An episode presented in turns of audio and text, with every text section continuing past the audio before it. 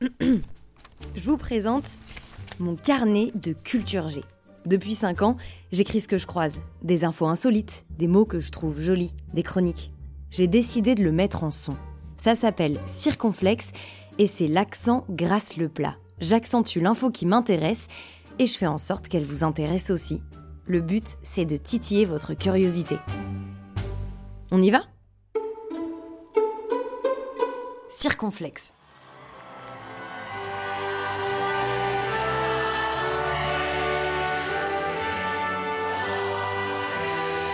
À l'instant même, on annonce le décès de la reine d'Angleterre.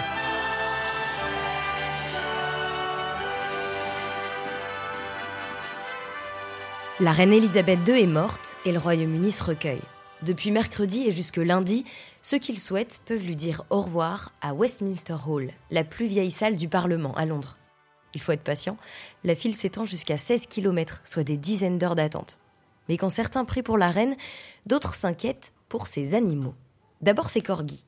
La reine avait à peine 5 ans quand elle a eu son premier chien. Évidemment, un corgi.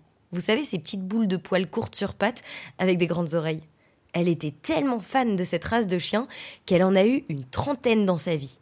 Aujourd'hui, elle en laisse deux derrière elle, Mwick et Sandy, offerts par son fils le prince Andrew.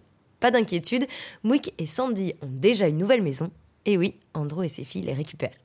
J'en profite pour vous partager un nouveau mot euh, sur lequel je suis tombée pendant mes recherches. C'est croquignolet. Ça veut dire amusant, mignon, un peu bizarre. Et je trouve que ça marche vachement bien pour parler d'un corgi. Bref, quand on parle de la reine, on pense aussi chevaux. Elle était cavalière, elle adorait les courses hippiques, elle avait même sa propre écurie, et c'était pas n'importe quoi. Au total, ses chevaux ont gagné 16 courses. Et quand elle remportait pas des courses, elle remportait des paris.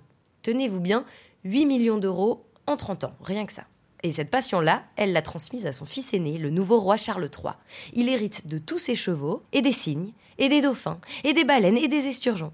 Et oui, depuis le XIVe siècle, ce sont des animaux royaux. Ils appartiennent tous à la reine ou au roi. Et puis, il y a les abeilles. Et là, c'est un sacré cérémonial.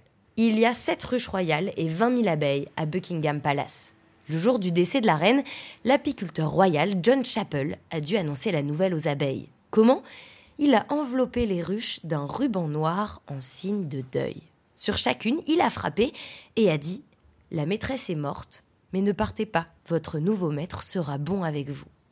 Oui, sinon les abeilles ont perdu leur patron, elles pourraient arrêter de travailler, quitter la ruche ou pire, mourir. Enfin, ça, c'est ce que dit la légende. D'ailleurs, c'est une tradition qui existe aussi en Irlande, au Pays de Galles, en Allemagne, aux États-Unis et en France. Ça fera peut-être un prochain épisode, tiens. Allez, merci d'avoir écouté ce podcast et à la semaine prochaine.